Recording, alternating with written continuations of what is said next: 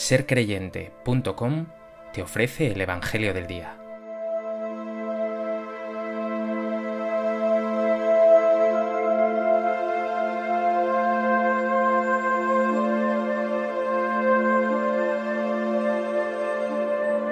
Del Evangelio de Lucas. Un sábado iba Jesús caminando por medio de un sembrado, y sus discípulos arrancaban y comían espigas, frotándolas con las manos. Unos fariseos dijeron, ¿Por qué hacéis en sábado lo que no está permitido? Respondiendo Jesús les dijo, ¿No habéis leído lo que hizo David cuando él y sus compañeros sintieron hambre? Entró en la casa de Dios y tomando los panes de la proposición que solo está permitido comer a los sacerdotes, comió él y dio a los que estaban con él. Y les decía, El Hijo del Hombre es Señor del sábado.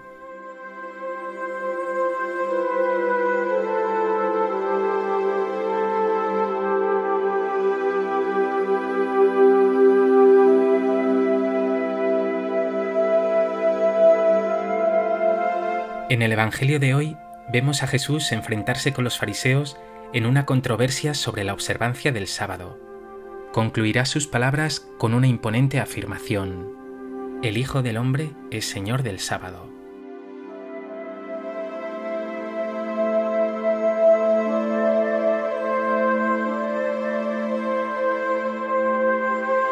A propósito de este texto del Evangelio de Lucas, me gustaría compartir contigo tres reflexiones. En primer lugar, me gustaría detenerme un momento en el sentido que el sábado tenía para los judíos.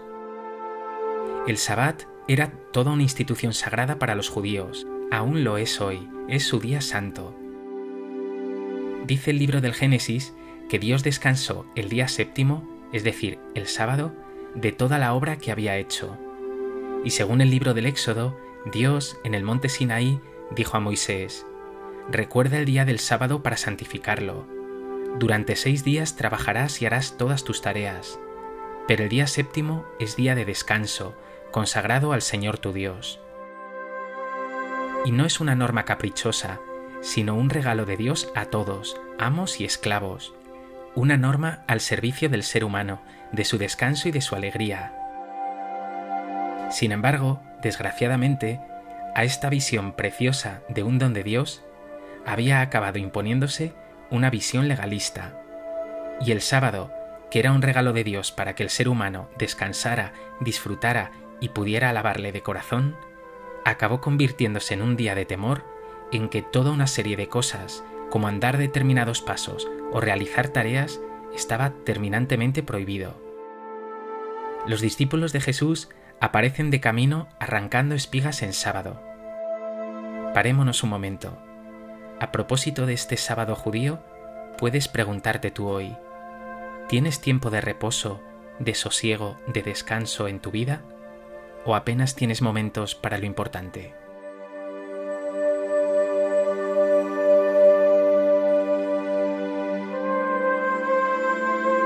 Los cristianos tenemos el domingo como día del Señor ¿Lo santificas orando, yendo a misa, dedicando tiempo a Dios y a lo importante?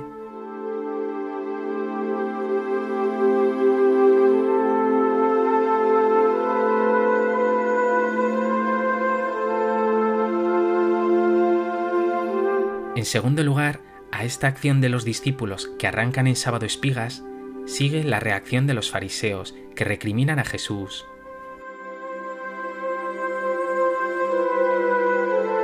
¿por qué hacéis en sábado lo que no está permitido? Jesús primeramente destapa su hipocresía con un doble argumento. El rey David, como dice el primer libro de Samuel, comió de los panes de la proposición, cosa que para él estaba prohibida, porque esto solo les estaba permitido a los sacerdotes. Pero llama más la atención el otro argumento, casi irónico, en el que Jesús dice que los sacerdotes sí pueden violar el sábado en el templo sin incurrir en culpa. Pero a Jesús, como siempre, no le interesa mucho entrar en argumentaciones. Le interesa mucho más profundizar en el espíritu del mandamiento de observar el sábado. Y por eso, en la versión del Evangelio de Marcos, Jesús dirá, El sábado se hizo para el hombre, y no el hombre para el sábado. El evangelista Mateo, por su parte, pondrá en labios de Jesús unas preciosas palabras del profeta Oseas. Quiero misericordia y no sacrificio. Y añade, no condenéis a los inocentes. Es decir, frente a este legalismo de los fariseos, Jesús pone en el centro a la persona, y más concretamente la misericordia. Antes que la ley está la persona. La ley se hizo para que la persona tenga vida, y vida en abundancia. Ese es el espíritu, el alma de la ley. Nosotros también muchas veces presentamos los mandamientos de Dios y de la Iglesia como leyes que cumplir, y a veces los usamos incluso para juzgar o descartar personas.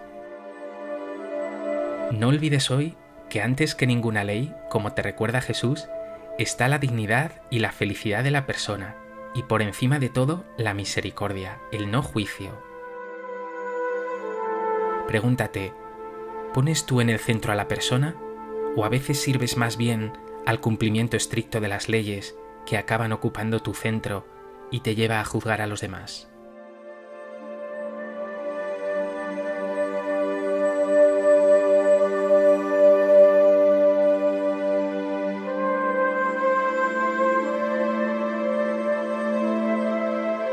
En tercer lugar, llama la atención que Jesús, para defender a sus discípulos que estaban transgrediendo el sábado, aluda al rey David, que era para los judíos un personaje de una autoridad enorme, casi sagrado.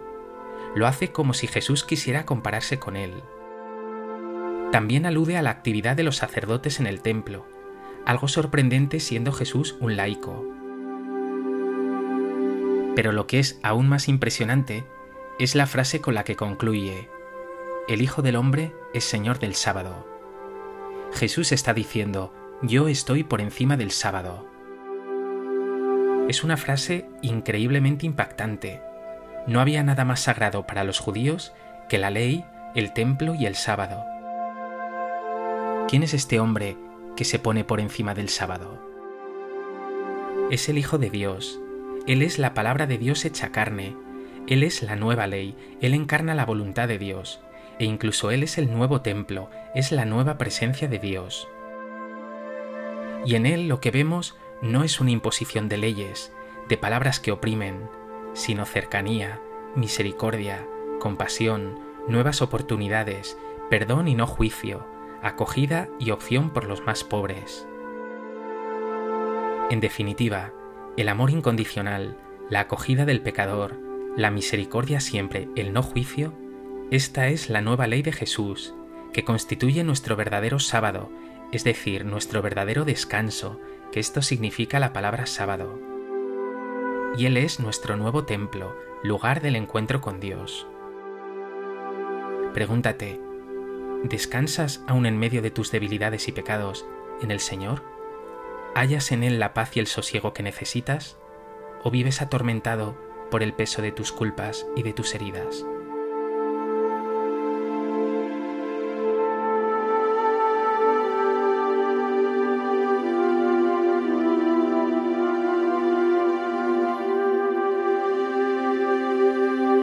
Pues que este Evangelio te lleve a poner siempre a la persona, especialmente a tus hermanos más necesitados y pecadores, en el centro, y constantemente, como Jesús, hagas un despliegue de misericordia, de acogida y de comprensión. Señor Jesús, eres maravilloso. Tú siempre me pones en el centro por delante de cualquier otra consideración. Tú quieres que viva libre y feliz Hoy me invitas una vez más a hallar en ti la paz. Gracias Jesús. Yo sé bien que en ti encontraré el verdadero y definitivo descanso.